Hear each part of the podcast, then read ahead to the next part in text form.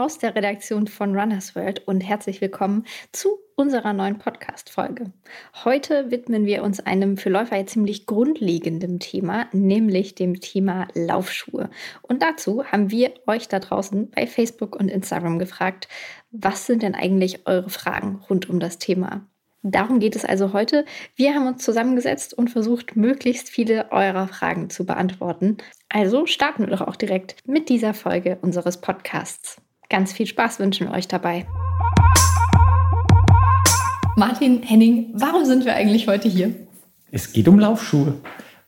Laufschuhe sind ja so, so das Thema eigentlich auch für viele unserer äh, LeserInnen und FollowerInnen. Also es ist wirklich, äh, wenn es ums um Ausrüstung geht, Equipment ist natürlich das das Top-Thema. Und worauf ich unbedingt hinweisen muss und in diesem Podcast bestimmt die weiteren äh, Minuten zig Male noch.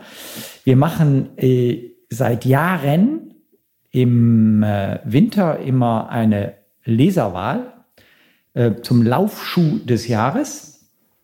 Und da nehmen auch Jahr für Jahr 10.000 von euch teil. Und wir rufen auch jetzt wieder dazu auf, daran teilzunehmen. Im aktuellen Heft in unserer November-Ausgabe, die jetzt gerade in den Handel kommt, gibt es dazu einen äh, schönen Aufruf, Leserwahl des Jahres, ähm, Laufschuhwahl des Jahres. Da kann man sich einen äh, Code ähm, äh, raussuchen. Äh, nein, da findet man einen Code, so ist es richtig, ähm, wie man an der Wahl teilnehmen kann unter Ela, hilf mir, Laufschuh Schuh, ja. Leserumfrage. .de, der sag's mir. Das ist äh, leserumfragen.de slash runnersworld. Also leserumfragen.de slash runnersworld. Da könnt ihr den Laufschuh des Jahres wählen. Das ist eine ziemlich umfangreiche Umfrage, aber die Ergebnisse sind deswegen auch extrem repräsentativ. Ja, Laufschuhe unser Thema, Henning. Ähm, ja. Welchen Schuh läufst du aktuell am liebsten? Bevor wir oh. gleich zu den LeserInnen-Fragen kommen. Das ist immer eine schwierige Frage. Dadurch, dass wir natürlich so viele Schuhe testen. Also es gibt durchaus Schuhe, die trage ich ein, zwei Mal, dreimal für einen Test und dann nie wieder, weil sie einfach nicht wirklich zu mir passen. Äh, aber dann gibt es auch Schuhe, die habe ich noch vom Frühjahrstest und laufe sie heute immer noch, weil sie mich so begeistern. Da ist zum Beispiel tatsächlich der New Balance Rebel V2 zu nennen. Ähm, Rebel? Ich komme gar nicht. Ich glaube ja. Mhm. Ich glaube der Rebel. Ohne Carbon, einfach eine schöne, flache, weiche Mittelsohle. Kann man langsam drin laufen, kann man schnell drin laufen. Das ist so der Schuh, den ich tatsächlich immer häufiger anziehe. Wenn ich so vorm Schuhregal stehe und denke so, ah, was jetzt? Ja, dann nehme ich einfach den. Und der passt, passt immer. Wie ist es bei dir? Boah, einen, einen richtigen Klassiker, glaube ich, gerade am liebsten wieder. Äh, den DS-Trainer von Asics. ich dachte, du sagst jetzt Vaporfly. Nee, nee, also tatsächlich ein Klassiker. Den ja. gibt es seit Generationen. Den ähm, neuen dann? Ja. Ah, ja. ja. Ähm, hat, hat auch ähm, gar keinen Schnickschnack. Ist einfach ein Lightweight Trainer. Mit ein bisschen Stabilität noch immer. Mit minimaler Stabilität, ja, aber ja. geringes Gewicht, sehr flexibel Leichter Schuh, ja. liebe ich im Moment. Hat er noch eine Mittelfußbrücke eigentlich? Nein. Nein, hat er nicht mehr, ne? So ähm, toller Schuh. Der, der hatte eine wahnsinnige Evolution äh, hinter sich. Also früher mhm. bin ich mit dem auch Marathons gerannt. Ja, heute ist es für mich ein toller Trainingsschuh, um damit zügig zu laufen. Super. Aber wir haben ja äh, vor allen Dingen in ähm, unserem sozialen Netzwerk bei Insta und Facebook ähm, dazu aufgerufen, dass die ähm, LeserInnen und FollowerInnen uns Fragen rund um das Thema Laufschuhe stellen. Und da sind jede, jede Menge reingekommen und äh, Ela wird uns jetzt äh, damit bombardieren und wir können hoffentlich dazu jede Menge fundierte Antworten geben. Ja, ich ich habe allerdings schon mal so drüber gerafft, so, so manche Frage ist dann doch nicht so einfach zu beantworten. Ja, manche sind sehr speziell, da müssen wir schauen, wie wir uns dann da drumherum navigieren und trotzdem eine hilfreiche Antwort geben. Ähm, und vielleicht stellt Ela sie ja gar nicht, denn Ela hat ja ganz viele Fragen vor sich liegen und wird jetzt die Auswahl dann für uns treffen. Ich bin mal gespannt. Was für ein Schuh läufst du eigentlich am liebsten, Ela? Die Frage möchte ich noch klären.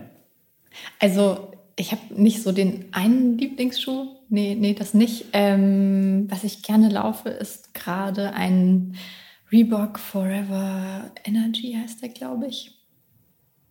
Ja, ich weiß mm. auf jeden Fall, welchen du meinst. Genau, den, äh, den laufe ich gerne. Ähm, einen Sokoni Kinvara habe ich noch. Yes, das ist ein toller äh, Schuh. Tatsächlich sogar ein älteres Modell, aber irgendwie. Mm. Also auch eher Schuhe ohne gut. Viel Schnickschnack. Ja, ja, ich bin ja schon eher minimalistisch veranlagt. Okay. Aber ähm, sicher auch Geschmackssache, da werden mhm. wir auch gleich bestimmt noch näher drauf eingehen, denn wie ihr schon gesagt habt, habe ich hier ganz, ganz viele Fragen vor mir, seitenweise Fragen vor mir liegen. Ähm ich bin übrigens mal, das muss ich jetzt mal kurz einstreuen und dich unterbrechen, ich bin mit dem Saucony Kinvara mal durch Kinvara gelaufen. In Irland. es gibt einen Ort, der so heißt, das ja, wusste ich gar nicht. Das war ein sensationelles Gefühl. Ich habe dann, ich, ich fand das total toll. Das war nicht geplant. Kommt ich, der Name auch ja, von dort? Ist ja, gehe ich mal von aus. Gehe ich mal von aus, ja. Ja, ah, ja. ja, ja. Das, das war total toll. Entschuldigung, ich bin ja jetzt reingegrätscht. Gut. ja, wir haben alle was gelernt. Also ich zumindest. Ich dachte ja. immer, das sei ein Fantasiename. Naja, egal. Ähm, vielleicht steigen wir mal mit so einer ganz einfachen Frage ein. Ja. Ich weiß nicht, ob sie ja, einfach ja. ist. Wie viele verschiedene Schuhe braucht eigentlich ein Hobbyläufer, wollte jemand wissen. Ah, Martin also, haut jetzt wahrscheinlich die Faustformel raus. Mhm. Mhm. Die haben wir mit geprägt, die Faustformel. Ja, bitte. Für jeden Lauftag in der Woche brauche ich einen Laufschuh. Also gehe ich viermal in der Woche laufen, brauche ich vier Paar Laufschuhe. Weil es einfach Sinn macht, ähm, wechselndes Schuhwerk beim Laufen zu tragen, damit so die Monotonie einer Funktionalität eines Schuhs nicht zu Überlastungsbeschwerden führt. Also nicht viermal den gleichen Schuh? Nee, genau. Sondern vier ja, verschiedene im Optimalfall. Und auch nicht unbedingt viermal die gleiche Art von Schuh. Also genau. viermal Carbon-Schuh hm, schwierig eventuell. Da sollte man seinen Füßen vielleicht so ein bisschen. Oh ja, dazu kommen wir ja noch später. Ne? Weißt du das? Zu meiner Leidensgeschichte mit Carbon-Schuhen. Carbon ja. es kam auf jeden Fall viele Fragen. Natürlich, natürlich ist die Antwort aber äh, eigentlich ja N plus 1 bei Laufschuhen. Man kann ja eigentlich nie genug haben. Ähm, also, ja. Ich bin froh, dass ich mir keine Laufschuhe kaufen muss, um ehrlich zu sein. Das wäre ein sehr, sehr teures Vergnügen, glaube ich, bei mir. Deswegen, äh, ja, na, und dann ist ja auch die nächste Frage gleich, wann sollte man denn neue kaufen? Also ah. es ist ja auch nicht so, dass man sich dann die vier Paar Laufschuhe äh, irgendwann kauft und sie vielleicht zehn Jahre läuft. Wahrscheinlich eher nicht. Martin meldet sich schon. Ja, weil das sind dann doch Fragen, auf die ich sogar Antworten weiß. Ich dachte, das kommt sehr viel spezieller. nee, jetzt bin ich aber mal gespannt, was du sagst. Äh, tatsächlich, also wenn ein Schuh sichtbar schon Verschleißerscheinungen hat, also wenn das Obermaterial zum Beispiel kaputt ist, dann ist es, spätestens dann ist es Zeit, den Schuh ähm, auszusortieren. Das ist ganz, ganz wichtig. Und ähm, wenn man den Schuh auf eine glatte Fläche stellt, auf eine Tischplatte und er kippelt in irgendeine Richtung, auch das ist oft ein Zeichen, dass der Schuh nicht mehr funktionell ist. Oder wenn die Zwischensohle sichtbare ähm, Verschleißspuren, also so, so, so, ähm, wie nennt man das so, so Druckstellen zeigt, so Rillen, ja, so, Rillen, so, so, eingedrückte ein, Eindrückspuren zeigt, auch dann weiß man, der ist auszusortieren. Und wenn die Außensohle an irgendeiner Stelle sehr, sehr sichtbar abgelaufen ist, abgerieben ist, auch dann neue Laufschuhe. Und ganz grundsätzlich bin ich sogar der Meinung, das ist ein bisschen sophisticated, wer schon länger läuft, der merkt, ob ein Schuh durchgelaufen ist oder nicht. Das ist wirklich, da, da hat man ein Körpergefühl, ein, ein Gefühl für entwickelt. Und wenn man dieses Gefühl mit einem Schuh einmal hat, dann sollte man ihn auch aussortieren. Großes Thema ist übrigens für mich, aber das werden wir heute nicht beantworten können, wohin sortiert man den aus? Früher hat man den einfach in die Tonne gekloppt. Ähm, ja. Aber da gibt es aber viele schöne Aktionen, wo man die Schuhe spenden kann. Die gehen dann oft nach Afrika aber einen abgelaufenen Schuh möchte ich dann auch nicht mehr nach Afrika schicken. Ich würde ja, es kommt gerne natürlich darauf an, wie abgelaufen er ist. Wenn er auseinanderfällt, natürlich nicht gut, aber ansonsten gibt es schon viele Leute, die sich über das, was wir noch wegwerfen würden, tatsächlich noch sehr freuen. Ich habe es ja selber erlebt, mit was für Schuhen die selbst in Iten wirklich hart, hart trainieren. Also das sind ja keine, keine äh, Leute, die die Schuhe nur anziehen, um quasi was an den Füßen zu haben, sondern das sind Leute, die diese Schuhe noch ähm, ja wirklich ihrem Bedarf zufügen und, äh, oder ihrer, ihrem Sinn zu führen. Und das ist echt Wahnsinn, dass die dann damit. Fände ich jetzt hm. diskutabel, äh, weil erstens hat, ist, ist das ein Weg nach Afrika erstmal für die Schuhe, der gar nicht so nachhaltig ist. Zweitens, warum sollen jetzt Afrikaner mit abgerannten Schuhen rennen und wir äh, permanent neue haben wollen? Das finde ich auch nicht so cool. Ich glaube, wir müssten eher forcieren, was es ja schon gibt, dass die Hersteller die Produkte wieder zurücknehmen können und in den Kreislauf der Schuhherstellung Dass sie überhaupt recycelbar sind, ne? Da gibt es ja. ja. auch inzwischen ja. Aber einige hat ja jetzt zum Glück keiner gefragt. Ja, vielleicht, vielleicht kommt die Frage noch. Ja. Aber man, man merkt es heute, um, um nochmal zurück zur Frage zu kommen, Schuhe laufen sich auf jeden Fall heute teilweise schneller ab. Also, weil die Mittelsohlenschäume ja weicher werden, hat man gerade bei diesen sehr weichen Mittelsohlenschäumen tatsächlich ja, die Schuhe schneller durch. Also wenn man dann noch ein relativ hohes Körpergewicht mitbringt, dann ist so ein Schuh tatsächlich nicht nach 800 Kilometern durch, wie man früher vielleicht gesagt hat, sondern vielleicht schon nach 400 Kilometern. Ähm, sehr, sehr individuell durchaus, aber manchmal sieht man das. Dann hat dann jemand so einen älteren, älteren, weichen Wettkampfschuh an. Der ist einfach völlig, völlig platt. Der ist dann auch nicht mehr 40 Millimeter hoch, sondern nur noch 30, weil er so eingelaufen ist. Ähm, genau, die 800 Kilometer waren auch so ein Stichwort, das in der ja. Frage kam. Ähm, also ihr würdet sagen, man kann auch eigentlich gar nicht mehr sagen, nach so und so vielen Kilometern ist ein Schuh Von durch. so vielen Faktoren abhängig. Abgesehen davon, trackt ihr, wie viele Kilometer ihr mit einem Schuh lauft? Ich mache das gar nicht. Ähm, ich ich mache es tatsächlich heute auch nicht mehr, hm, ist aber auch so ein, ein Luxusverhalten, weil wir natürlich hier an der Quelle sitzen, beziehungsweise auch jede Woche neue Schuhe testen müssen und sollen. Deswegen kommen meine Schuhe eigentlich nicht an Belastungsgrenzen. Ich habe es früher aber tatsächlich gemacht, ähm, auch zu meiner Leistungszeit. Ich habe mir einfach in den Schuh reingeschrieben, wann ich ihn angeschafft habe.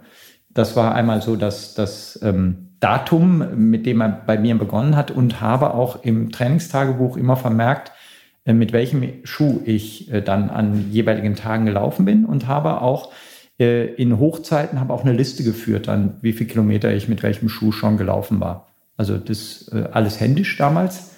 Nicht irgendwie heute kann man das ja auch ganz einfach äh, erfassen im, im, in seinem digitalen Trainingstagebuch. Ist ja viel, viel simpler, aber macht schon Sinn, weil grundsätzlich äh, ist es schon so, dass es so ein bisschen auf die Schuhart ankommt, wie, wie lange haltbar die sind. Ich würde mal so pauschal sagen, je mehr Funktionen, äh, Stabilitätsfunktionen in einem Schuh drinstecken, desto länger hält er.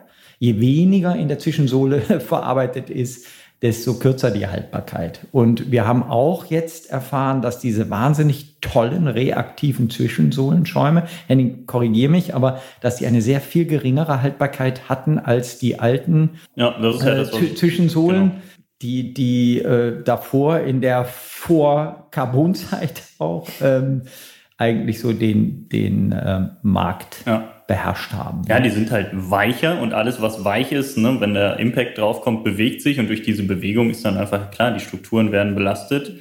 Ja. Und äh, die sind zwar reaktiv und schön weich und super angenehm, aber irgendwann ist die, diese Reaktivität dann tatsächlich ja auch weg und das spürt man dann. Also ich glaube, bei diesen modernen Schuhen spürt man es noch eher als bei, bei alten Schuhen, älteren Schuhen oder klassischen Schuhen, die einfach so ein EVA-Material haben, was einfach früher benutzt wurde. Da merkt man es dann wahrscheinlich gar nicht so, so schnell, weil, die, es relativ, relativ fest ist. Aber ja, je mehr Technologie in so einem Schuh drinsteckt, was irgendwie so Richtung Wettkampfschuh heute modern angeht, da wird es dann eher mit der Haltbarkeit so ein bisschen schwierig. Aber es ist meist die Mittelsohle, also Obermaterial ist ja heutzutage einfach auch gar kein Problem mehr, oder? Gibt es da noch? Vielleicht kommt das noch als Frage. Also ich glaube, es ist meist ein Problem der, der Mittelsohle, was die Haltbarkeit des Schuhs betrifft. Ja. Also ich glaube, bevor das Obermaterial mal kaputt geht, ist die Mittelsohle definitiv durch. Und äh, grundsätzlich, ich meine, es gibt jetzt Laufschuhe, das hätte man sich nicht vorstellen können, wo auch die Hersteller äh, sagen, also die halten einfach nicht länger als 200 Laufkilometer. Das sind die, die, diese ganz äh, neuartigen ähm, Rennschuhe äh, von zum Beispiel Nike. Ja, ähm, das ist, glaube ich, wirklich am extremsten. Genau. Äh, wobei wir dem so richtig noch nicht auf den Zahn gefühlt haben, oder? Wir sind die Schuhe noch nicht über 200 Kilometer mal hinausgelaufen und haben geguckt, wie mhm. dann die Zwischensohle aussieht. Mein Next Percent hat so knapp über 100 Kilometer mhm. und ich bin ja jetzt nun nicht der Schwerste und du siehst ihm an, dass er mhm. schon, also tatsächlich nur Straße, nur Renneinsatz und du siehst ihm an, dass er schon ein bisschen gelitten hat. Und das ist bei anderen Carbon-Schuhen, die ich teilweise dann auch im Training angezogen habe, einfach nicht so der Fall. Also da ist der Nike schon extrem, aber er ist halt auch besonders reaktiv. Also es ist halt definitiv auch die Speerspitze ähm, der reaktiven Schäume, dieser, dieser Mittelsohlenschaum. Ja. Okay, da waren jetzt schon super viele Stichworte. Haben wir schon andere Fragen beantwortet? Ähm, so ein bisschen. Ihr habt okay. ganz viele Stichworte aufgeworfen, die auf jeden Fall gleich noch in Fragen vorkommen werden. Was vielleicht gerade zum Thema Mittelsohle gut passt. Jemand hat uns geschrieben, er hätte gerne mal äh, den Begriff Kaschen erklärt. Kaschen? Ja. Kaschen würde ich jetzt einfach mit Dämpfung übersetzen. Ja. Wie Martin mir gerade zuflüstern wollte. Äh, äh, nein, nicht zuflüstern, sondern es, es, es, war eher so, ich war jetzt etwas überrascht von der Frage. Ja, sie ist eigentlich ganz simpel. Kaschen bedeutet ja Dämpfung und ähm, Dämpfung kann halt vieles heute bedeuten. Ich glaube, es gibt verschiedene Arten von Dämpfung. Vielleicht ist das gefragt. Äh, ich, ich vermute, es geht um die Kategorisierung Kaschenschuh. Ah, okay. Und das heißt, es ist ein Dämpfungsschuh. Mhm. Das heißt, ein Schuh ohne zusätzliche Stabilitätselemente. Ein Neutralschuh mit relativ viel Dämpfung. Das ist Kategorie Cushion. Da sind dann keine zusätzlichen Stabilitätselemente, keine äh, zweite Zwischensohlenhärte. Das ist so das Simpelste an Stabilität, was in den Schuh gebracht wird. Erst recht kein Stabilitätselement in diesen Schuhen drin. Das ist die Cushion-Kategorie. Das Problem Kategorisierung gibt es jetzt schon seit ein paar Jahren. Früher hat man das sehr starr gemacht. Davon sind die Hersteller inzwischen auch in den Funktionalitäten der Schuhe so ein bisschen weggekommen. Früher hat man gesagt, es gibt Kaschenschuhe, also Dämpfungsschuhe ohne Stabilitätselemente. Es gibt Stabilschuhe mit einer zweiten Zwischensohlenhärte, meistens medial, um so ein, um das, das übermäßige Pronieren so, so, so etwas äh, zu, zu lenken. Und dann gibt es richtige Stabilitätsschuhe mit Stabilitätsfeaturen, mit, mit Stabilitätsbrücken, meistens im medialen Bereich, um die, die wirklich echte Überpronation einzuschränken. Und dann als letzte Kategorie Lightweight Trainer, so, so leichtgewichtige Wettkampfschuhe. Das war früher so die starre Kategorie. Und dann noch Trailschuhe. Das war so die starre Kategorisierung, von der hat man sich so eigentlich in den letzten Jahren verabschiedet, aber nicht so richtig konnte man sich davon verabschieden, weil eine neue Kategorisierung, ein neues Kategorisierungssystem hat sich so über alle Hersteller hinweg nicht etabliert. Da ist man noch so ein bisschen im Trial-and-Error-Bereich, würde ich sagen, unterwegs. Aber Cushion ist Dämpfungsschuhkategorie. Ja. Und heute, ja, wie du schon sagst, die, die, die Grenzen überschneiden sich. Also es ist, glaube ich, genau. nicht mehr klar zu kategorisieren. Also es gibt einfach Schuhe, die sind sehr weich gedämpft, sind leicht. Sind das dann äh, Lightweight Trainer, beinahe schon Wettkampfschuhe oder sind es Kaschenschuhe? Also irgendwie schwierig, ja. ne? Ja. Ähm, deswegen ist, glaube ich, ja, so ein bisschen eher das Laufgefühl was man haben möchte, entscheidend dafür, wie man Schuh bezeichnet. So machen wir es ja auch so ein bisschen seit in den letzten Jahren einfach. Also ja. wir beschreiben das Laufgefühl des Schuhs. Was gibt der dir zurück? Ist es eher energetisch oder eher komfortabel? Ja. Hm, jetzt hat uns zum Beispiel auch jemand gefragt, sollte man einen Stabilitätsschuh kaufen, obwohl man ihn eigentlich nicht braucht? Oh, äh, warum? Gute äh, Frage. Warum, warum, sollte man einen Stabilitätsschuh kaufen, wenn man ihn nicht braucht? Vielleicht, Nein, sollte man nicht. Klar. Ha, haben, wir, haben wir jetzt gerade schon erklärt, was ein Stabilschuh ist? Schon, es gibt ne? den Stabilschuh und es gibt den Stabilitäts-, Bewegungskontroll- genau. und Stabilitätsschuh. Ja. Ja, vielleicht sollten wir es nochmal erklären. Also Stabilschuh bietet in der Regel eine zweite Zwischensohlenhärte, medial, das heißt an der, an der Innenseite des Fußes um die Pronationsbewegung so minimal zu lenken. Also das Abkippen das, des Genau, das übermäßige Abkippen des Schuhs nach innen. Ähm, und der Bewegungskontroll- oder Stabilitätsschuh, der hat noch ein zusätzliches Stabilitätselement in der Regel, eine eine Stabilitätsbrücke. So meistens kann man die erkennen an als hartes Plastik, was da irgendwo im, im äh, medialen Bereich des Schuhs verarbeitet ist, um eine übermäßige Pronation einzuschränken. Man, man könnte, man, man, nicht man könnte, man diskutiert seit Jahrzehnten natürlich darüber, wie sinnvoll ist es überhaupt, die natürliche, äh, sage ich mal, Dämpfungsbewegung des Fußes, weil das ist Pronation, einzuschränken und zu lenken. Darüber diskutiert man unter Schuhherstellern, unter Laufspezialisten seit Jahrzehnten. Da gibt es mit Sicherheit ein gesundes Maß, da gibt es ein zu viel, ein zu wenig, vielleicht auch bei manchen, die, die krankhaft einknicken. Das, das muss dann auch bei einem ähm, guten ähm, oder bei einem echten Laufexperten sollte das im Idealfall von jedem Läufer einmal mal kontrolliert und besprochen werden. Auf einem Laufband, zum Beispiel mit einer Laufbandanalyse. Noch besser, ähm, nicht auf einem klassischen Laufband, sondern auch mit Messmethoden, die eben so über den normalen Boden möglich sind. Ja. Aber du guckst so skeptisch. Nee, ich bin, bin noch bei der Frage. Also Antwort wäre nein. Also nein. wenn man es nicht benötigt, wenn man ja. keine keine übermäßige Pronation hat, wenn man da einfach eine, ja, eine normale Fußbewegung hat, dann ist man mit einem Normalschuh auf jeden Fall besser bedient. Warum sollte man sich irgendwie etwas orthopädisch Eingreifendes an die Füße schnallen, wenn man es wenn eigentlich nicht benötigt?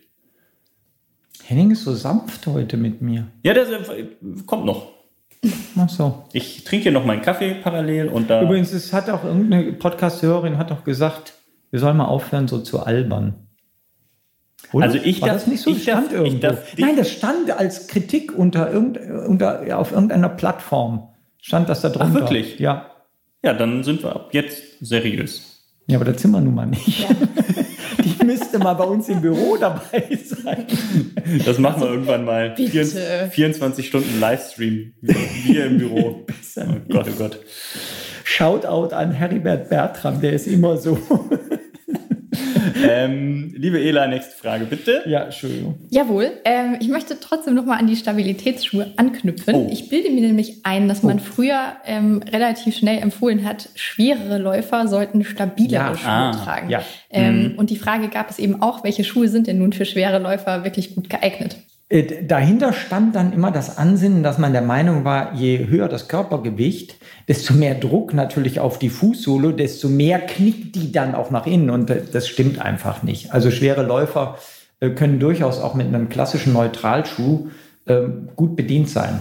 Ähm, und ähm, ich glaube sogar, dass grundsätzlich die Zahl der schweren Läufer, die einen Stabilitätsschuh brauchen, genau die gleiche ist wie die unter den leichteren Läufern. Also es hat wirklich mit dem Fußabroll, individuellen Fußabrollverhalten zu tun. Laufstil hat ja jetzt nicht viel mit dem Körpergewicht zu tun, genau, würde ich auch sagen. Gut, dann haben wir wieder eine Frage abgearbeitet. Ähm, wir hatten eben schon den Begriff Kaschen geklärt. Noch ein Begriff, der ganz oft auftaucht, auch bei unseren Schuhtests. Lass mich raten. Sprengung? Ja, so ist es. Jawohl, Martin, bitte. Boah, ich finde, dass wir die übermäßig oft erklären, aber. Ja, tatsächlich. Das, deswegen meinte ich ja gerade schon, es kann nur Sprengung sein, weil das also ist wirklich Sprengung, ein Begriff, den wir in jedem Artikel, bei jedem Schuh, den wir beschreiben, erklären müssen, weil es für viele einfach ein wichtiger Wert ist, ja. ähm, deren Einfluss, glaube ich, oft überschätzt wird. Glaube ich nicht, aber egal. Aber ja, kommen wir vielleicht. Das haben wir uns noch immer nicht erklärt. Genau, deswegen machst du das jetzt. Ja, äh, Sprengung bezeichnet den Stand im Schuh und zwar den Höhenunterschied zwischen Rückfußstand im Schuh und Vorfußstand. Also ähm, Warum guckst du so skeptisch? Nein, nein, nein, ich stimme dir zu. Ja, ich finde genau. das sehr beeindruckend. Ich hab's, ja. Also, wie hoch ist die Zwischensohle im Rückfußbereich im Verhältnis zum Vorfußbereich? Und da gibt es Unterschiede. Ähm, manche Schuhe haben null Sprengung. Das heißt, ich stehe hinten mit der Ferse genauso hoch wie vorne mit dem Vorfuß. Viele, viele Schuhe, die überwiegenden Schuhe, haben aber eine Sprengung. Und die bewegt sich irgendwo zwischen 4 mm und 12 mm ist, glaube ich, so das Maximale. Also Schuhstand. 12 mm stehe ich, wenn die Sprengung 12 mm beträgt, stehe ich 12 mm höher im Rückfuß als im Vorfuß. Und das ist natürlich deutlich spürbar beim, beim Laufen. Ähm, wir sind so ein bisschen gewöhnt, wir heißt wir erfahreneren Läufer, äh, sind so ein bisschen an Sprengung gewöhnt worden, kennen die natürlich auch aus unseren Alltagsschuhen alle und sind so ein bisschen ähm, davon in den letzten Jahrzehnten abgekommen und überzeugt worden, dass das natürliche Fußverhalten eines ist ohne Sprengung, klar, wenn man barfuß geht und dass man doch das auch ruhig ab und zu in seinen Laufschuhen berücksichtigen sollte. Sprengung ist schon, finde ich, sehr, sehr, sehr wesentlich und sehr, sehr spürbar auch. Äh, definitiv, aber es gibt, äh, was ich, was ich vorher mit meiner Aussage meinte, dass es überschätzt wird, es gibt halt Leute, Läufer, und Läuferinnen, die sagen, ich laufe nur in Schuhen mit maximal 4 mm Sprengung. Das ist Quatsch. Oder ich laufe nur, ich brauche 12 mm Sprengung. Und ich glaube, auch da da wären wir wieder bei einer der ersten Fragen, geht es darum, so eine Vielfalt mal reinzubringen. Also vielleicht sollte man, wenn man nur 12 Millimeter äh, Schuhe gewöhnt ist, nicht sofort auf einen Ultra mit Nullsprengung umsteigen. Aber auch so ein Schuh in der Laufschuhrotation kann durchaus sinnig sein, wenn man damit ein paar Kilometer in der Woche läuft, um sich eben den, das natürliche Laufverhalten einfach nochmal ähm, ja, hervorzurufen und sich auch daran zu gewöhnen, die Füße vielleicht so ein bisschen zu trainieren. Das ist ja auch ein Hintergedanke an diesem ja, natürlicheren Laufen mit Schuhen, die eben keine Sprengung haben, dass man da eher flach drin steht und dann ein natürlicheres Laufverhalten hat als bei Schuhen, die eben eine Sprengung von ja, 12 Millimeter oder vielleicht sogar noch mehr haben. Genau. Aber so der, der, der die meisten Schuhe heute haben so vier bis acht, neun, ja. ja. Also so bewegt sich das. Und ich finde es so ja, spannend, dass viele Leute sich daran so festhalten und sagen, okay, ich brauche diesen und diesen Wert. Ich glaube, auch da ist so eine, eine Varianz in, in dem, was man läuft, ganz gut. Ich finde, es fühlt sich auch nicht immer gleich an. Also es gibt ja, nee. man kann ja auch verschiedene Modelle mit 4 mm Sprengung nebeneinander stellen und die fühlen sich dann durch ihr Abrollverhalten ähm, wieder ganz anders an. Oder auch davon abhängig, wie man selbst läuft. Also es war auch noch eine Frage, genau. ähm, ist jetzt weniger Sprengung besser, wenn man die Mittelfußtechnik erlernen möchte? Äh, boah, das ist ein weites Feld insofern, als dass es hier auch um ähm, Laufstil geht. Mittelfußtechnik referiert darauf, dass man sagt, es gibt verschiedene Fußaufsatzverhalten. Der Großteil der Läufer setzt halt erst mit der Ferse, dem, dem hinteren Teil des Fußes auf, rollt dann über den Fuß ab. Ein äh, geringerer Teil setzt Mittelfuß, Vorfuß auf das wird immer als die natürlichere, äh, als das natürlichere Laufstil, Fußabrollverhalten äh, von vielen deklariert. Ähm, da sind wir jetzt aber seit, äh, seit Jahrzehnten bei Rannerswöld so ein bisschen eigen und sagen, nein, äh, das Fußabrollverhalten hat vor allen Dingen etwas mit dem Lauftempo zu tun. Jeder Mensch wird beim Sprinten zum Mittelfuß-Vorfußläufer. Und wenn man langsam läuft und irgendwann auch müde ist beim Marathon, dann wird jeder Mensch auch zum, nahezu jeder Mensch zum Fersenläufer. Mein bestes Beispiel war in den Zeiten, wo dieses Thema war mal ein heiß diskutiertes, in den 90er Jahren. Ähm, in unserer Blase heiß diskutiertes. Ähm, da war mein bestes Beispiel, nein, war mein bestes Beispiel immer der, der damalige Wunderläufer Haile Gebrselassie, der eigentlich, äh, solange er auf der Bahn noch über 5000 und 10.000 Meter brillierte, der klassische Mittelvorfußläufer war. Und beim Marathon, in der Endphase des Marathons, äh, kon konntest du wunderschön auf den Fotos in den Filmen sehen, wurde der auch der zum Fersenläufer. Ich würde daraus definitiv keine Wissenschaft machen. Ähm, auf eine, das muss ich jetzt kurz als Side, Sidestep machen, auf eine Fuß- ähm, oder eine Laufstiltechnik bezogen auf das Fuß ähm, Abrollverhalten umzustellen, ähm, macht nur für Leute Sinn, die nachweislich durch ihren aktuellen Laufstil orthopädische Probleme haben. Und da kann man nicht einfach auch so sagen, ich lerne jetzt mal die Mittelfußtechnik oder die Vorfußtechnik, sondern da muss man äh, begleitend auch physiotherapeutisch aktiv werden. Da muss man entsprechendes Krafttraining, Stabilisationstraining machen. Also es ist nicht, nicht so einfach, ah, normalerweise setze ich über die Ferse auf und das verlangsamt mein, mein Tempo. Ab jetzt möchte ich Mittelvorfuß laufen und versuche das jetzt mal. Das ist Quatsch.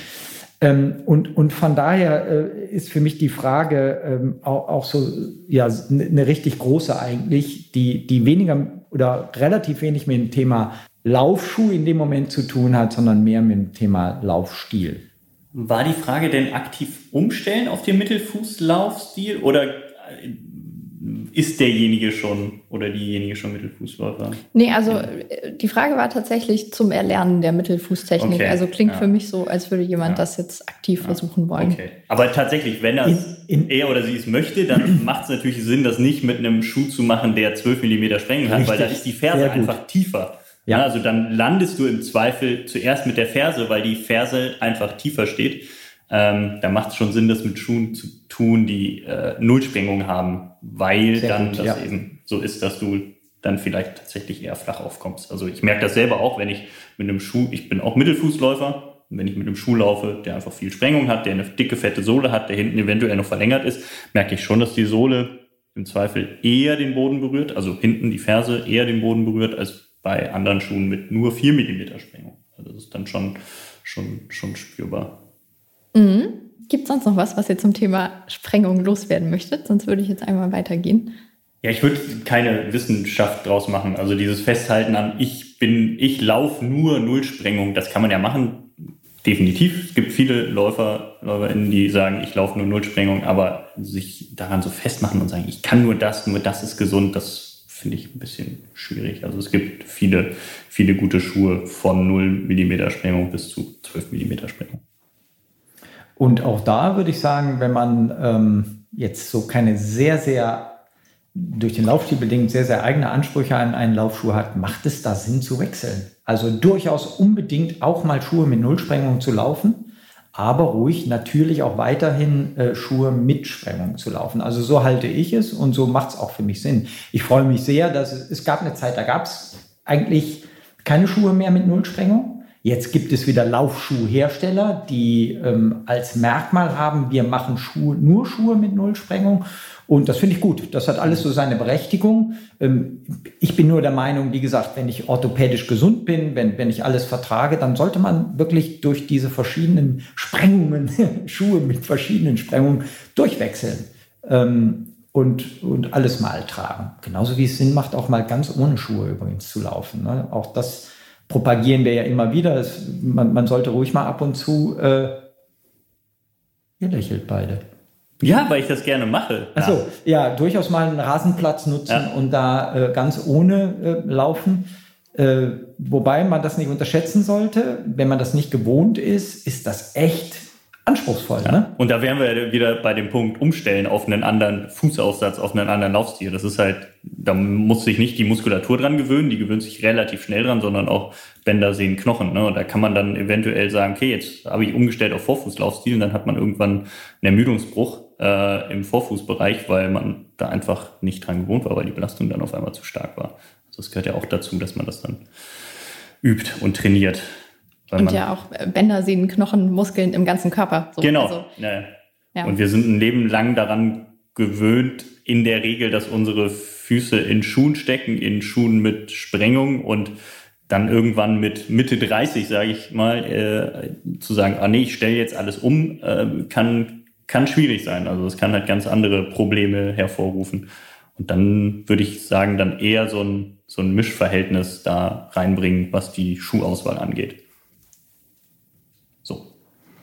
Wie steht ihr denn zum Thema Einlagen? Es fragt jemand, oh. sind Einlagen sinnvoll oder sollte man lieber am Laufstil arbeiten? Orthopädische Einlagen wahrscheinlich? Oder es gibt, ja, es gibt ja so Performance-Einlagen. Ich würde jetzt mal von den orthopädischen ausgehen. Okay, da kennst du dich dabei, wahrscheinlich besser aus mit Martin.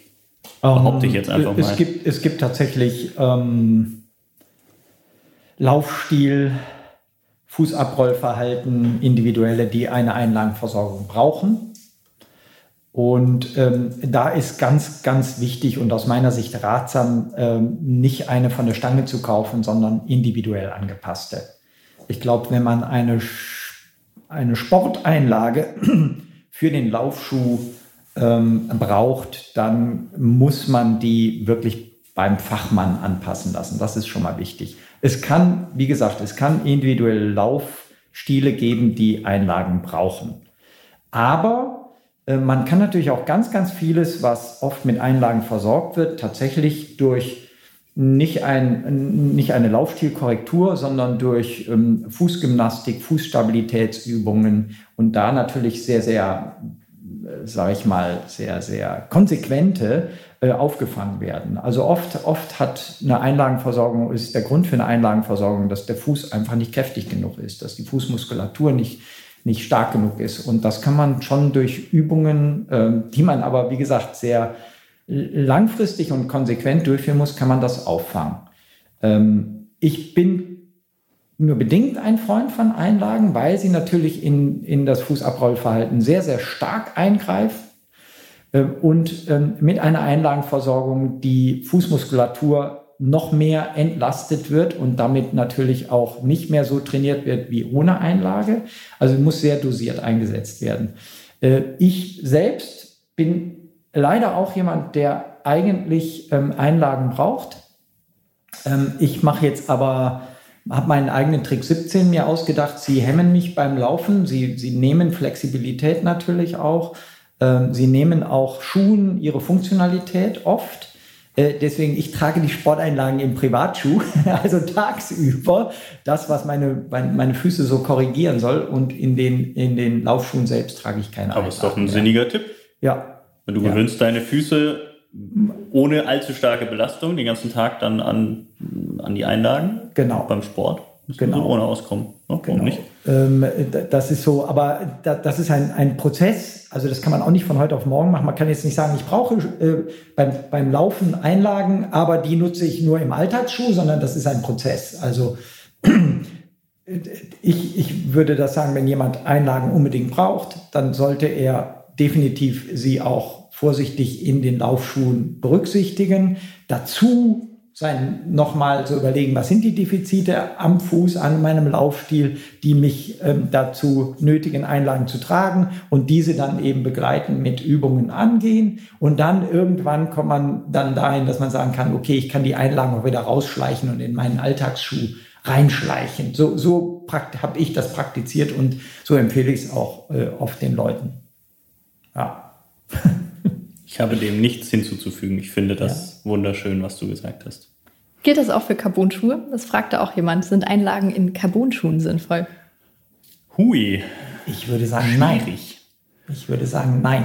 Du hast da ja schon eine Einlage quasi in der Mittelsohle, die zwar nicht jetzt dein Fußgewölbe in irgendeiner Form beeinflusst, aber natürlich das Abrollverhalten ähm, des Fußes. Von daher würde ich da auch sagen, Müssen wir hier nicht eigentlich jetzt an dieser Stelle erklären, was, Carbon, was mit Carbonschuhen gemeint ist oder was wir auch mit Carbonschuhen meinen? Kannst du das nicht nochmal eben einflechten? Ja, Carbonschuhe sind eben Laufschuhe, in deren Mittelsohle eine Platte in der Regel, es gibt auch, äh, ja, bei Adidas sind es, sind es Finger, äh, da sind es quasi einzelne Carbonstäbe, ähm, stecken eben in der Mittelsohle und versteifen die Mittelsohle und führen dann dazu, dass man ein, ja, ein leichteres Abrollverhalten hat. Also diese Schuhe bringen einen sehr stark auf den Vorfuß. Ähm, da wird der Fuß auch dann nicht so stark belastet. Also letztlich die Abrollbewegung über das Großzehengrundgelenk bis auf die Zehenspitze dann eben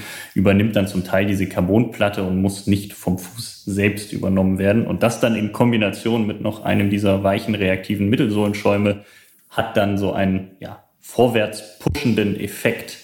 Also es ist schon ein starker Eingriff in den Laufstil, in die Laufbewegung, in das Abrollverhalten und da dann noch orthopädisch einzugreifen mit einer Sohle, die wirklich, ja, mit einer Einlage meine ich, äh, mit einer orthopädischen da einzugreifen, ist, könnte schwierig sein. Ich weiß, dass die ganzen Pros, ja. die haben Einlagen und die tragen die auch in ihren Carbon-Wettkampfschuhen. Das sind aber dann keine, keine orthopädischen Einlagen, die jetzt wirklich extrem viel Stabilität bringen, ähm, sondern es sind eher dann so leichte Einlagen, die so den Fuß nochmal so ein bisschen aktivieren, glaube ich. Also genau, die Pros, die Einlagen brauchen, davon gibt es jede Menge, mhm. ähm, die haben, tragen inzwischen dann Einlagen, die extra, also extra Einlagen für die, die auf die Carbon-Schuhe abgestimmt sind. Mhm. Also die Einlagen, die sie im Carbon-Schuh tragen, sind nicht die, die sie in anderen Laufschuhen tragen. Sind extra darauf abgestimmt. Ja. Und die sind dann wahrscheinlich auch nicht so, nicht so steif, weil du hast ja schon den steifen Schuh. Also die müssen ja einfach eine andere Bewegung mitmachen. Was man übrigens beachten sollte, nochmal am Rande, bei, wenn man diese, wenn man Einlagen braucht und dann auch nutzt, dass man entsprechend die Schuhe auch eine Größe oder halbe äh, Größe größer wählt. Ähm, naja, also man also, sollte natürlich unbedingt die Einlagen beim Laufschuhkauf genau. mit dabei haben. Aber es gibt ja viele, die ja. haben dann auf einmal eine orthopädische ja. Einlage, haben vorher schon Laufschuhe gehabt, packen die da rein und wundern sich, dass sie sich die Zehen blau laufen. Kenne ich äh, ein paar Leute und ja, sollte man. Will man nicht haben. Nee, will man nicht haben, bringt, bringt, bringt auch nichts. Also sollte man dann schon darauf achten. Weil die, in der Regel brauchen diese Einlagen mehr Platz als die Standardeinlagen, die in den Schuhen drin sind. Ja, so, jetzt mal unabhängig von den Einlagen, habt ihr euch bestimmt schon gedacht, zu Carbonschuhen äh, gibt es auch viele Fragen. Erstmal grundsätzlich, wann lohnt sich ein Carbonschuh? Martin. Ich würde sagen, also das Beweis, beweisen die, die, die Studien, die es jetzt inzwischen doch mehrfach zum Thema Carbon-Schuhe gibt. Ähm, sie lohnen sich für jeder Mann, jede Frau auf tatsächlich jedem Leistungslevel. Also ähm, die, die, die Vorteile, die der Carbon-Schuh an sich bringt, ähm, ist bei erstaunlicherweise bei Fitness-FreizeitläuferInnen größer als bei den Tops. Das ist so. Aber, und jetzt kommt das große Aber, ähm, sie nehmen direkten Einfluss auf den Laufstil. Und wenn man es, äh, wie ich zum Beispiel, über Jahrzehnte gewohnt war, ohne diese Carbon-Schuhe zu laufen, dann kann dieser Eingriff oder die Auswirkungen auf die Muskelkette ähm, so gravierend sein, dass man da auch äh, Überlastungen provoziert. Also ähm, Carbon-Schuhe sind extrem wirkungsvoll, was die Leistungsfähigkeit angeht, auf jedem Leistungslevel. Hm. Aber sie greifen einfach definitiv auch in den Laufstil ein.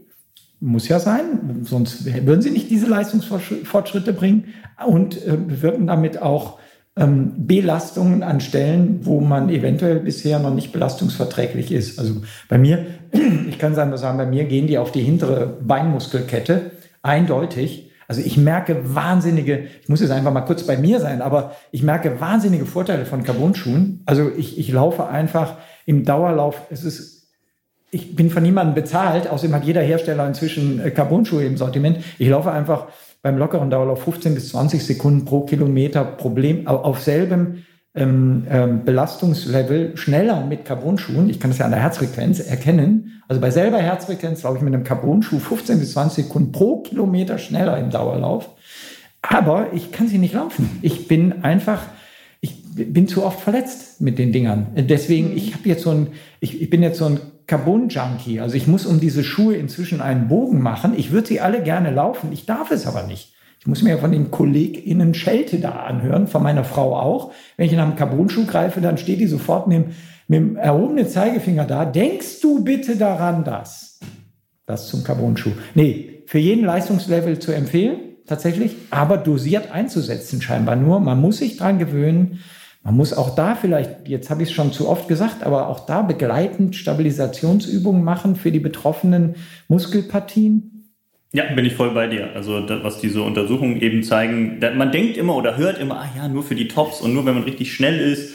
Ich laufe nur vier, nur vier Minuten pro Kilometer im Wettkampf, über zehn, darf ich einen Carbon-Schuh tragen? Ja, also die bringen was.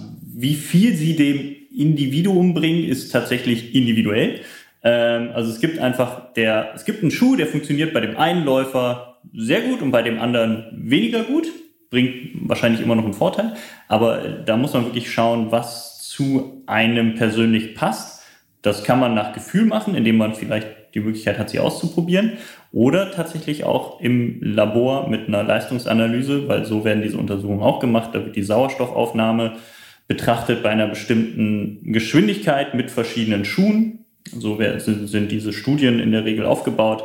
Und wenn die Sauerstoffaufnahme geringer ist durch den Wechsel zu einem anderen Schuh, dann ist dieser Schuh oder bringt dieser Schuh eben eine bessere Laufökonomie für den jeweiligen Läufer, für die jeweilige Läuferin und hat dann, hat dann einen Vorteil. Und das, das muss man schauen. Ich bin da voll bei Martin, also sie bringen definitiv was ähm, und machen schnell und deswegen sie sind erlaubt und deswegen trage ich sie auch. Ich habe da so ein bisschen so, manchmal denke ich, ach, eigentlich ist es ja schon schwierig, diese Diskussion. Ne? Jetzt laufen alle damit und eigentlich die Zeiten, die man damit erreicht im Wettkampf, sind ja nicht vergleichbar mit den Zeiten, die man früher erreicht hat. Ne? Also ich stelle mir jetzt vor, wenn damit jemand die Drei-Stunden-Marke im Marathon knackt, so ganz knapp, so eine 2,59 irgendwas, hat er die dann auch, hätte er die auch vor fünf Jahren erreicht mit einem ganz normalen Schuh?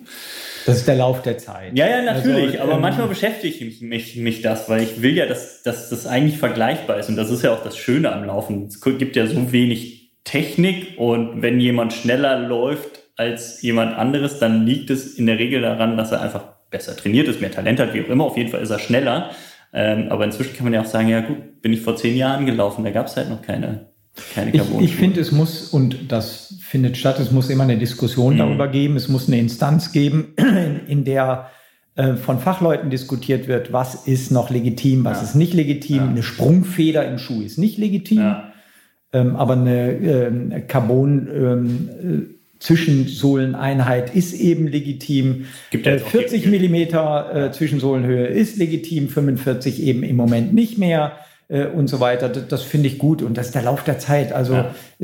Das steht mir ja zu, da, da äh, als jemand, der seit 45 Jahren sportlich läuft, äh, da eine Meinung zu, zu haben. Ich sag alles gut. Also ja. äh, die, die momentanen Zeitsprünge, die wir bei Frauen wie Männern auf den langen Strecken sehen, die haben auch mit der Technologie der, der Spikes und der Schuhe zu tun. Aber ich finde das voll okay. Ich finde finde das gut.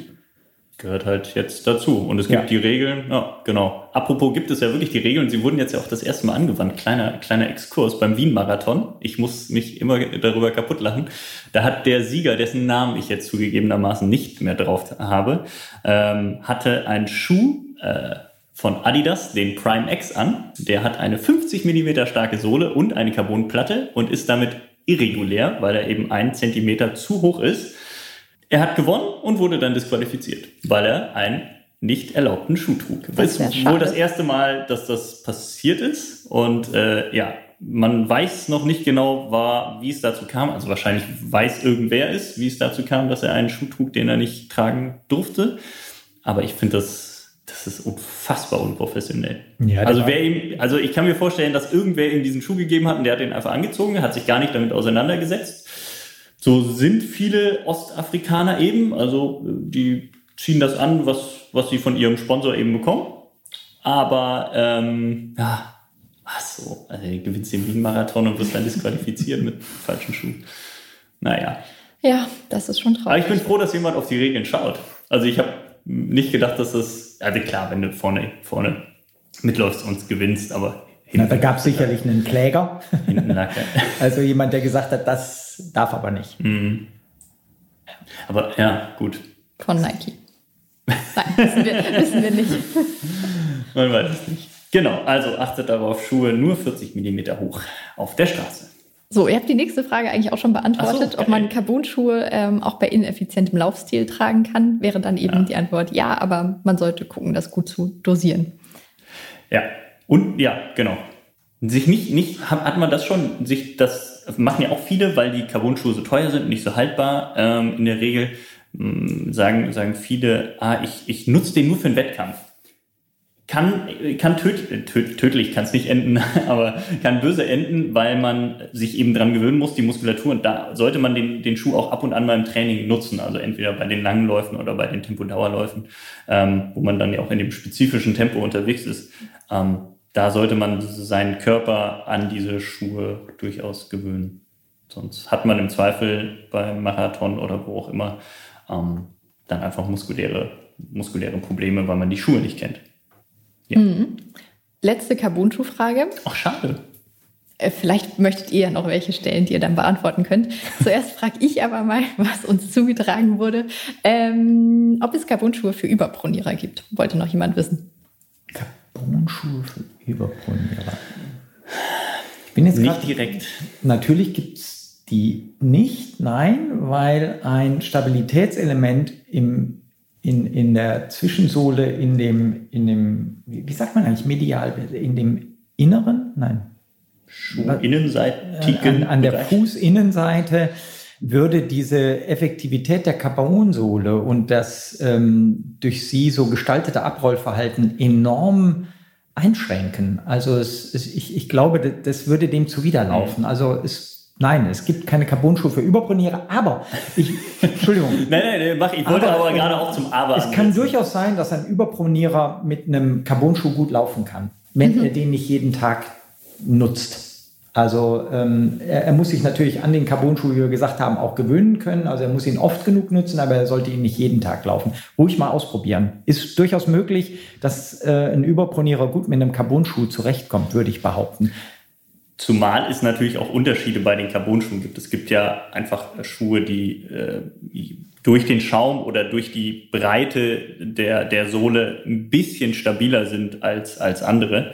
Ähm, es gibt einfach, wenn man dann noch Fersenläufer ist, nach innen abknickt, gibt es einfach Schuhe, die da sehr, sehr instabil sind, weil sie einfach sehr schmal gebaut sind.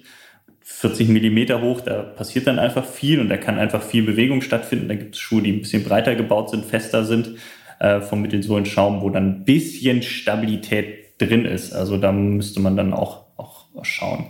Aber einen wirklich stabilen oder stabileren Carbon-Schuh gibt es derzeit nicht.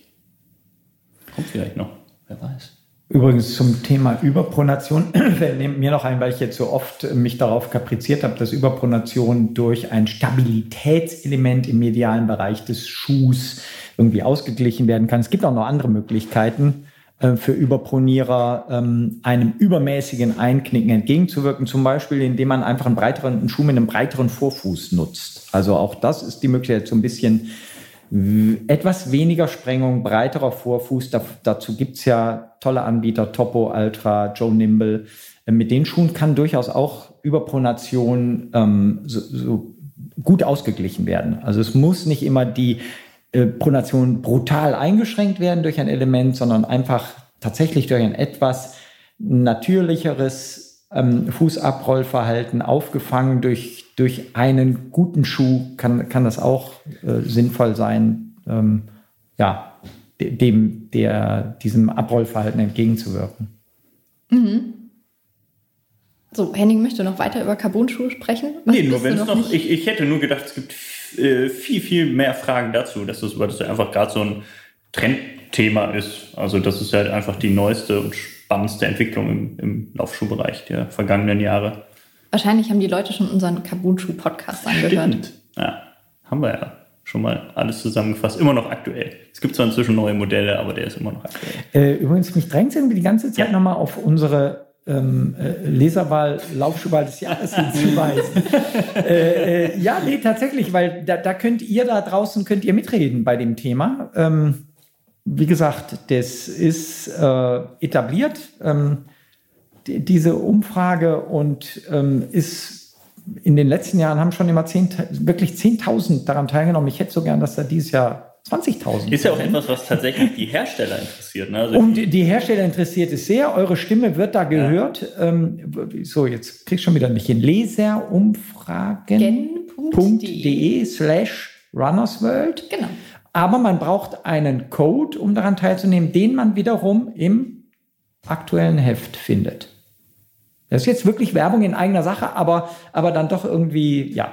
Ich werde es jetzt noch dreimal irgendwie droppen. Es ist, glaube ich, nicht das aktuelle Heft, oder? Doch, wenn wir, wenn dieser Podcast kommt raus am 8. Oktober. 8. Oktober und das Heft kommt raus am 10. Oktober oder so. Das ist ein Sonntag. Das kann nicht sein. Nein, dann am 8. Oktober. Raus, ja, am 8. Dann, Oktober. Ey, das passt ja perfekt. Das passt perfekt. Ja, Wahnsinn. Also, die neueste Ausgabe kaufen heute am Kiosk. November, wenn man sie nicht kaufen will, dann holt man sie, guckt man halt am Kiosk nur sich den Code raus. Der ist nicht in jedem Heft äh, äh, eigen. Wir wollen ja die Leute nicht zum Heftkauf zwingen. Wir wollen, dass sie an, das wollen wir auch, aber wir wollen, dass sie an der Umfrage auch teilnehmen. So, jetzt ist gut. Kennst du meinen Lieblingshashtag, wenn das neue Heft rauskommt?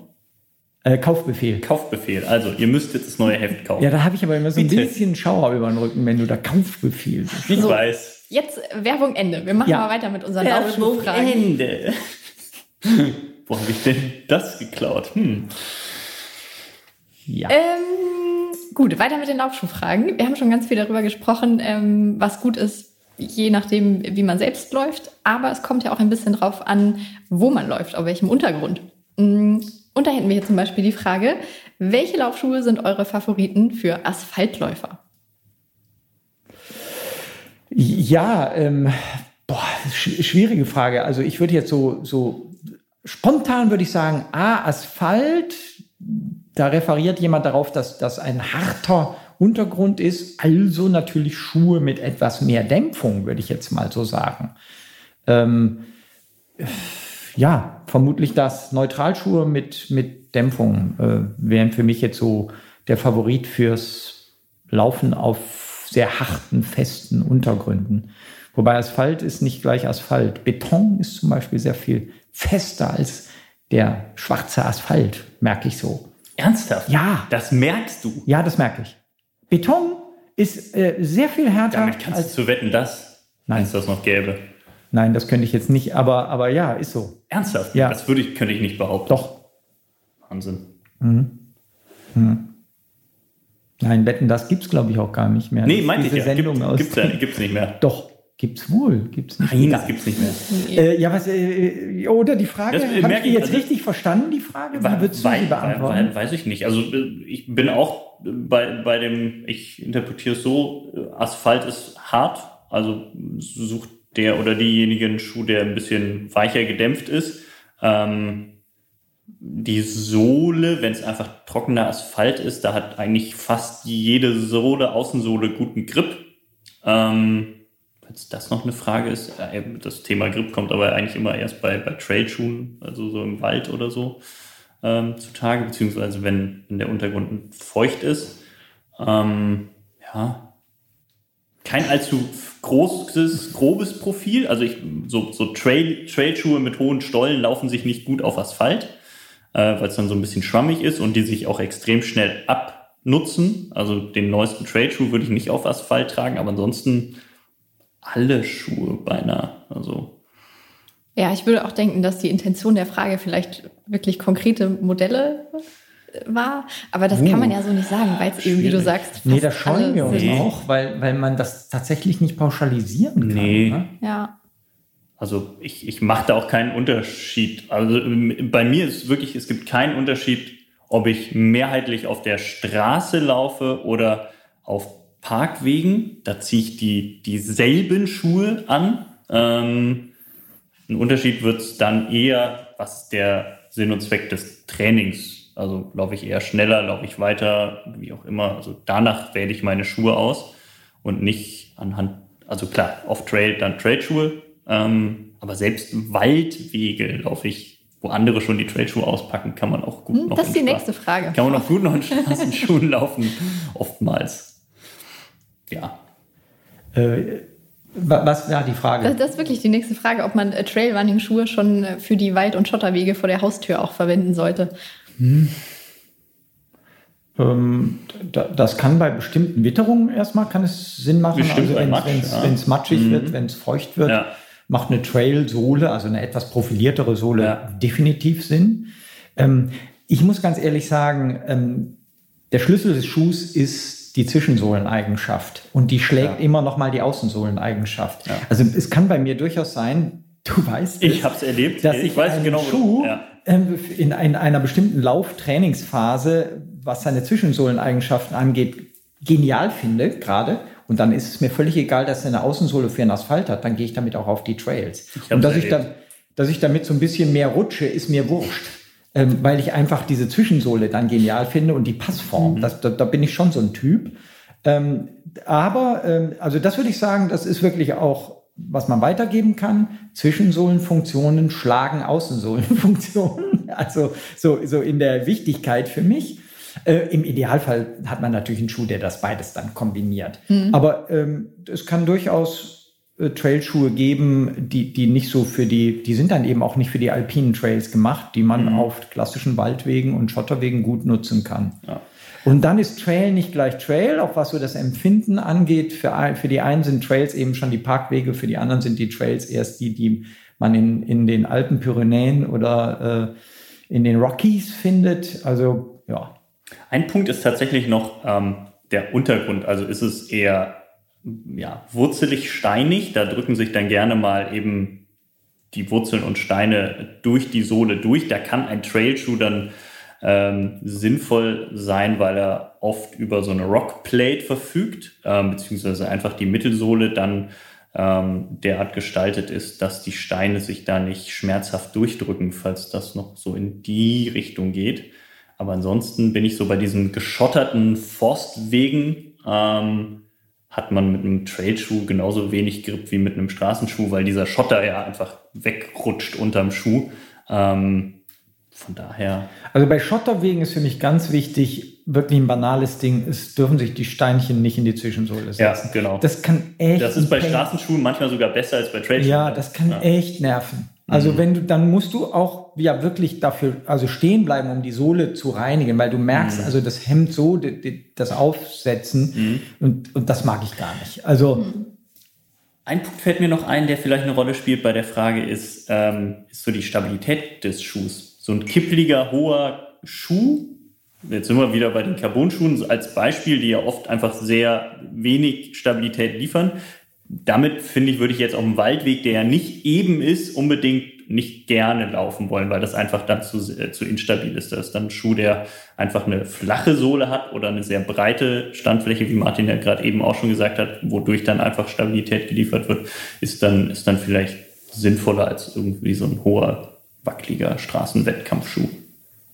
Mhm. Was sagt ihr zum Thema wasserdichte Schuhe? Also oh.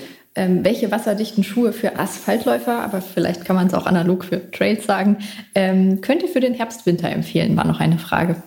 Ja, da gibt es ja letztlich die Gore-Tex-Membran, die in vielen Laufschuhen steckt, wodurch dann ähm, die Schuhe wasserabweisend bzw. wasserdicht sind. Da muss man dann noch darauf achten, wie hoch ist wirklich die Membran gezogen, oft nur bis zum äh, Beginn der Schnürung ähm, und dann ist die Zunge nicht mehr wasserdicht. Es gibt aber auch da Modelle, bei denen das der Fall ist. Es gibt natürlich auch noch äh, andere Membranen, auch gibt Hersteller, die eigene Membranen haben, die die Schuhe dann wasserdicht oder wasserabweisend machen. Ähm, muss man schauen, was man da ein bisschen beachten muss, ist, dass die Schuhe dadurch natürlich ein bisschen schwerer werden, ähm, in der Regel und auch ein bisschen steifer vom Obermaterial und sehr warm. Also Richtig, ähm, Fußklima, ne? Ist du, du hast dann eventuell, bist du geschützt vor der Feuchtigkeit, vor dem Regen von außen, aber hast im Zweifel nasse Füße von innen. Ähm, deswegen im normalen Laufalltag brauche ich tatsächlich keine wasserdichten Schuhe. Ich habe schon mal welche ausprobiert, aber auch auch beim Traillaufen, aber da hatte ich dann das Problem, ja, dann war da auf einmal ein Bach, durch den man durchlaufen musste und dann hatte man die Suppe im Schuh und die wollte dann halt nicht wieder raus. ähm, schwierig. Ich, ich glaube, diese Membranen machen Sinn für die extremen Bedingungen, also wirklich für tiefe Schneeläufe, also tiefen Winter zum Beispiel, in dem es richtig nass und kalt ist. Äh, ansonsten macht ein nasser Fuß im Schuh nicht so richtig was aus. Also äh, der, der, am Fuß friert man nicht, also der Fuß ist so in Bewegung, so gut durchblutet, äh, das, das merkt man eigentlich nicht. Eventuell kann durch die Nässe sich natürlich im Strumpf dann irgendwie eine, eher eine Falte bilden und dadurch Blasen sich, sich bilden. Also das wäre nochmal so ein Ding. Grundsätzlich Membranen machen, können Sinn machen äh, müssen aber, wie du schon sagst, dann auch wirklich Fuß für mich ähm, äh, schafft umfassend sein. Mhm äh, und sind nur bei Extrembedingungen meines Erachtens. Aber wer natürlich immer kalte Füße hat im Winter, gibt ja Läuferinnen, Läufer, die. Die beim Laufen kalte Füße Ja, doch, ich, okay. kenne da so einige, die haben, die sind nicht so gut durchblutet. Ich habe ja immer kalte Hände, also auch wenn ich ja. Handschuhe anhabe im Winter kalte Hände, bei den Füßen nicht. Und so gibt's auch, äh, habe ich schon ein paar Mal gehört. Boah, dann, ähm, dann, eine Freundin von mir äh, läuft sehr gerne mit im Winter mit, mit so einem Gore-Tex-Schuh, weil ja, der ja. einfach wärmer ist. Also da geht's gar nicht um die Feuchtigkeit, sondern so um die, um die Wärme. Ja. Ähm, ja. Und es gibt tatsächlich viele, also die Frage war eigentlich, welche Modelle, oder? Ich glaube schon, aber wahrscheinlich ja. ist es auch da so. Hm. Es gibt, kann man mal schauen, es gibt oft, wenn man so ein, man hat eventuell einen Lieblingsschuh, dann einfach mal beim Hersteller schauen, gibt es davon eine Gore-Tex, eine GTX-Variante. Ähm, das ist tatsächlich häufig der Fall. Äh, es gibt auch so, äh, je nach Hersteller wird es dann Shield genannt oder so oder Protect. Ähm, gibt es ganz oft das gleiche Modell mit dem gleichen Mittelsohlenaufbau, einfach nur ein anderes Obermaterial, vielleicht auch noch eine andere Außensohle, ähm, die dann so ein bisschen mehr Grip auf Eis und Schnee hat. Ähm, gibt durchaus spezielle Winterlaufschuhe, ähm, stellen wir auch vor. Also, gibt, gibt es schon. Ähm, da, äh, wenn man da weiß, was man normalerweise trägt, kann man ruhig da mal schauen, ob es davon so eine Variante dann eben gibt. In unserer Dezemberausgabe, die Anfang November erscheint, da haben wir acht Seiten zum Thema Winterlaufschuhe. Da geht es natürlich auch um, um Membran. Genau. Ja. Ähm, bei mir ist das oft so gewesen, dass ich dann den GTX-Schuh meines Lieblingsschuhs eine halbe Nummer bis Nummer größer brauchte. Das ist vielleicht auch noch ein Tipp. Ähm, dann nochmal auf die Größe zu gucken. Hm, weil, weil du dickere Socken tragen wolltest? Nee, oder? weil irgendwie auch dann das Obermaterial so ein bisschen fluffiger, ein ah, bisschen dicker war und mhm. das vielleicht eher nach innen ah, ja. gearbeitet wurde. Also so, mhm. so war es bei mir. Würde ich nur darauf hinweisen, dass man. Ich hatte letztes Jahr so einen wasserdichten, ja, es war nicht wasserdicht, es war aber so ein, so ein, so ein äh, wasserabweisender Schuh, der war auch innen gefüttert. Und das war total nervig, in diesen Schuh reinzukommen, weil durch diese Fütterung sind die Socken, also, mhm, also die Reibung. Mit, man hat, genau, es, es rieb aneinander und man hat es nie geschafft, faltenfrei in diesen Schuh zu kommen. Ich bin den Schuh, glaube ich, einmal gelaufen, dann habe ich entnervt aufgegeben. Das ist sehr schade. Ja. Gut, nächstes Thema. Ähm, ja, eine Frage zur, zur Schuhgröße tatsächlich. Deswegen passt das ganz Wie gut. schön du das überleitest alles. Ja, ne? Das ist schon, schon ein bisschen genial. Egal. ähm, die Frage lautet, warum gibt es im Sportfachhandel nie oder nur höchst selten Laufschuhe in Größe 48 oder größer? Die Person muss dann immer Online-Schuhe kaufen. Ich meine, das ist ja klar, weil es halt so viele Menschen nicht gibt, die äh, Schuhgröße 48 und größer haben. Äh, in der Regel ist es aber so, wenn man ähm, ein Stammkäufer ist beim Laufschuhhändler seines Vertrauens, dann bestellt er einem auch, äh, wenn man das möchte, Schuhe in den größeren Größen. Also auch äh, oft mit, mit Kulanz, also dass man die auch nochmal probieren kann und so. Das ist schon auch möglich im Fachhandel, die zu ordern. Äh, Das ist dann eben nicht am Tag X, hat, äh, nicht am Tag, wo man reingeht, hat man die, sondern man, man kann die über den Händler dann bestellen und probieren und muss die nicht kaufen. Genau, dann also sich nicht entmutigen lassen, wenn im Nee. Regal nichts steht, sondern einfach mal nachfragen. Nachfragen und darum bitten, kannst du mir die nicht, ähm, die, die Schuhe auch in meiner Größe bestellen. Wie gesagt, das macht natürlich ein Händler lieber bei jemandem, bei dem er weiß, dass er auch schon ein paar Schuhe bei ihm gekauft hat. Oder andersrum gesagt, das sollte man nicht ausnutzen. Ähm, aber das ist eigentlich möglich. Was mich dann interessieren wür- würde, weißt du das vielleicht? Gibt es einfach Hersteller, die spezialisierter sind auf große Größen? Und Weiß ich tatsächlich nicht. nee, ne? Nee. Okay. Weil Ich kann mir, ich, ich, ich glaube, es gibt Marken, die machen auch große Größen, wirklich so bis 50 oder so. Ich weiß gar nicht, was es da gibt. Und bei manchen hört es wahrscheinlich schon bei 46 auf oder so. Ich weiß es nicht. Aber Also- im Zweifel weiß der Laufschuhhändler das wahrscheinlich auch. Ja, Ich hatte, ich hatte einen, einen Nachbarn, ein begeisterter Läufer auch, der genau diese Größen hatte äh, und der hatte so ein Vertrauensverhältnis zu seinem äh, Laufschuhverkäufer, dass der ihn immer angerufen hat und gesagt hat, äh, du, soll ich für dich jetzt wieder den so und so Schuh in deiner Größe mal bestellen? Kommst du mal vorbei, probierst dir mal an. Also, boah, der hat natürlich auch nur bei dem gekauft. Der hat dann nicht Na, aber das ja. gekauft. Ja, ähm, Ein großer Vorteil des Laufschuhhändlers. definitiv, ja, genau. Ja, ihr merkt schon, wir nähern uns dem Laufschuhladen. Da gibt es Ah. direkt noch eine Frage. Welche Frage sollte denn der Berater im Laufschuhgeschäft stellen, um mich bestmöglich zu beraten, Oh, fragt das, jemand. das ist sehr interessant. Also gar nicht der Käufer, die Käuferin, sondern So, also wann, wann werde ich seriös beraten? Experte. Hm. der Ja. Fachhändler. Ich, ich glaube, ganz wichtig ist die Frage, äh, mit welchem Schuh sind Sie denn in der Vergangenheit am besten zurechtgekommen? Ja. Und selbst wenn auch Nachfolgemodelle nicht unbedingt immer so gearbeitet sind wie die Vorgänger, so hat er dann doch äh, als fachkundiger Verkäufer, hat er sofort einen Einblick darin, was der, der die Läuferin ähm, dann braucht. Und dann natürlich grundsätzlich die Fragen zu, nach der Farbe natürlich. Das ist, das ist dann am zweitwichtigsten. welche Farbe? Unbedingt, Ja, natürlich. natürlich. Also wenn, wenn, ihr, Farbfächer, was wenn- Sie am schönsten? wenn ihr in den Laufladen geht und, und der Verkäufer, die Verkäuferin als erstes nach der Farbe fragt, dreht wieder um. Nee, natürlich dann nach den Laufgewohnheiten. Also auf welchen Untergründen lauf, laufen Sie, läufst du am liebsten, wie oft, ähm, welche Strecken, welches Tempo und dann natürlich auch unbedingt alte Laufschuhe, die man mitgebracht hat, sich fachkundig nochmal angucken, wie sind die abgelaufen und als letztes dann unbedingt auch äh, die, die Möglichkeit, den Laufstil zu begutachten. Also ein richtig, richtig kundiger Verkäufer kann wirklich, wenn du vor dem Laden auf und abläufst, so, so mit bloßem Auge sehen, was für einen Laufstil jemand hat. Aber es macht natürlich auch Sinn, zusätzlich noch die Tools, die es da gibt, zu nutzen, um den Laufstil, das Fußabrollverhalten fachkundig zu überprüfen. Aber so die erste Frage wäre für mich wirklich, welche Schuhe äh, sind Sie denn, bist du denn in der Vergangenheit am liebsten gelaufen?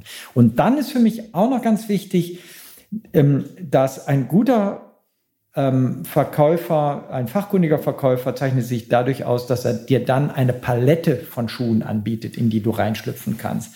Und nicht nur den einen Schuh.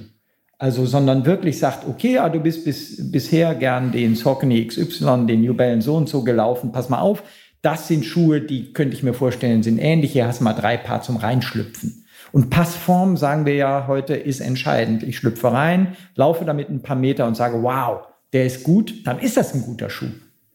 Wenn ich aber reinschlüpfe und merke so, mm, eigentlich äh, fühle ich mich gar nicht so wohl in dem Schuh, dann ist das entscheidend, obwohl das nur subjektiv ist, aber ist sehr, sehr wichtig. Aber viele verschiedene Schuhe zur Auswahl zu haben, finde ich, ist Schlüssel zum Erfolg, den richtigen Schuh zu finden. Ich bin immer so ein bisschen skeptisch, wenn, wenn, wenn ein Verkäufer mit dem einen Schuh auf mich zukommt. Der muss dann halt weg. Ja. Also nicht der, Ver der Verkäufer wäre ja auch, aber der Schuh muss weg. ja, wir haben nur den Schuh. Wir, wir haben nur den. Ja. Oder gäbe es da von denen? Nee, bin ich voll bei dir. Also wenn, äh, das ist ja auch wichtig, dass so ein äh, Händler im Laufschuhladen eben viele verschiedene Hersteller ähm, anbietet, sodass man sich dann da auch durch die verschiedenen Modelle probieren kann. Ähm, definitiv der, ja. der wichtigste Punkt, weil es ist wirklich so. Also es gibt einfach Schuhe, da schlüpft man rein und denkt, ah, und ähm, deswegen verstehe ich auch nicht unbedingt äh, LäuferInnen, die sagen, ah, ich laufe nur den, die eine Marke, weil ähm, im Zweifel verpasst man da echt was. Also wenn man da so ein bisschen offener für andere Sachen ist, da kann man dann oft echt ganz schöne, äh, sehr bequeme, tolle, tolle Laufschuhe finden. Und ich muss hier tatsächlich auch eine Bresche für den Lauffachhandel ähm, schlagen. Äh, wer in einen Laufladen geht, um dort einen Schuh zu kaufen, wird wirklich zeigt unsere Erfahrung über Jahrzehnte, wird in 90 Prozent der Fälle richtig gut beraten. Weil da arbeiten Leute, die eigentlich eine Passion in dem Sport haben. Das sind nicht nur Verkäufer, sondern die werden von denen, die die Läden betreiben, werden die ja danach ausgesucht, dass die Spaß an dem Sport haben. Also der ist echt die Beratung in der Regel wirklich richtig, richtig gut.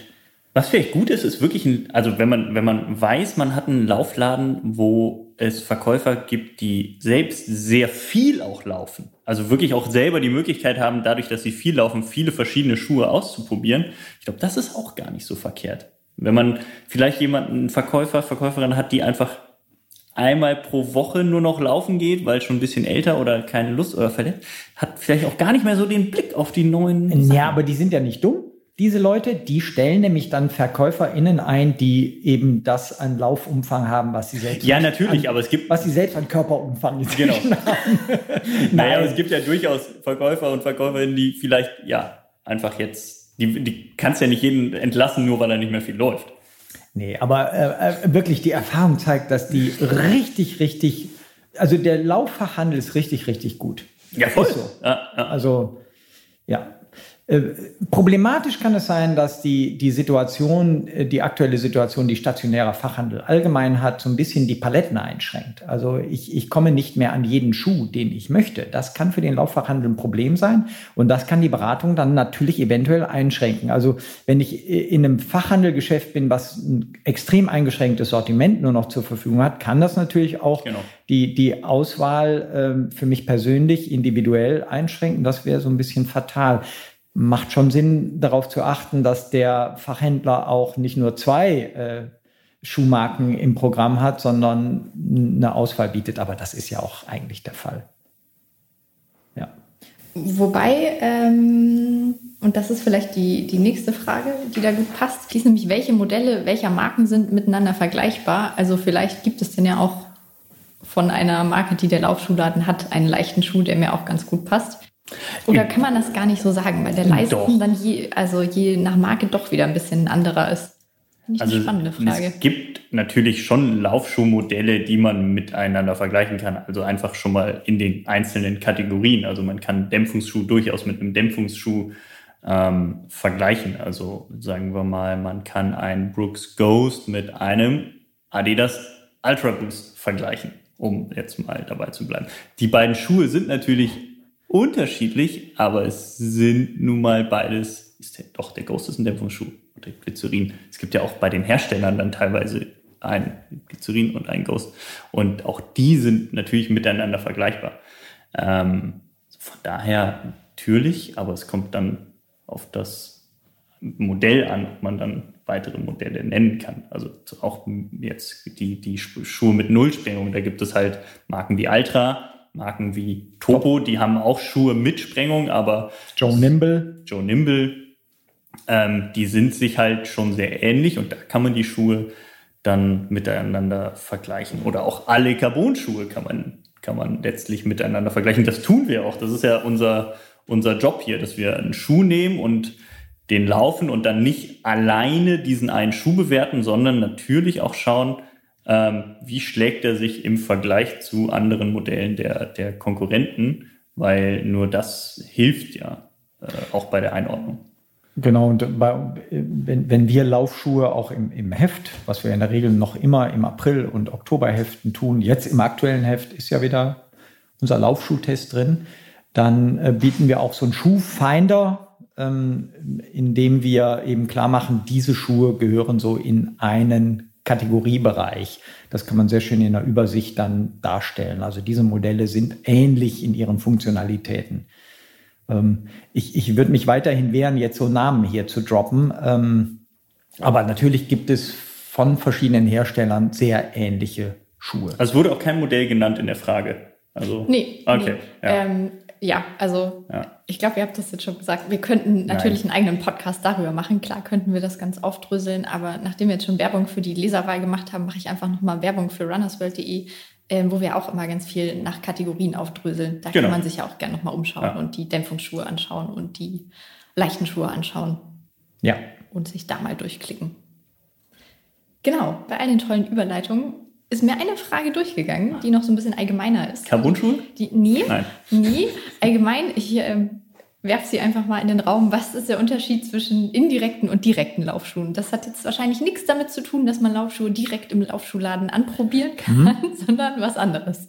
Es ist eigentlich gar nicht so ein gebräuchlicher Begriff, indirekter und direkter Laufschuh. Weiß ich jetzt nicht, wie, wie der, diejenige darauf gekommen ist, aber ich verstehe darunter direkt heißt einfach weniger Zwischensohlenmaterial, weniger Dämpfung, äh, man spürt unmittelbarer das Fußabrollverhalten. Also es sind für mich fallen unter Schuhe, die sehr, sehr direkt sind, die schon jetzt auch öfters genannten Lightweight Trainer, Schuhe mit, mit äh, einer dünneren Sohle, mit weniger Dämpfung, mit wenig Stabilitätsfeaturen, die sehr flexibel sind. Das sind für mich direkte Schuhe und indirektere Schuhe sind einfach die, wo ganz viel in der Zwischensohle drin ist, was also zwischen meinem Fuß und dem Boden ist und mein, mein Fußabrollverhalten positiv, wie aber auch teilweise negativ beeinflussen kann.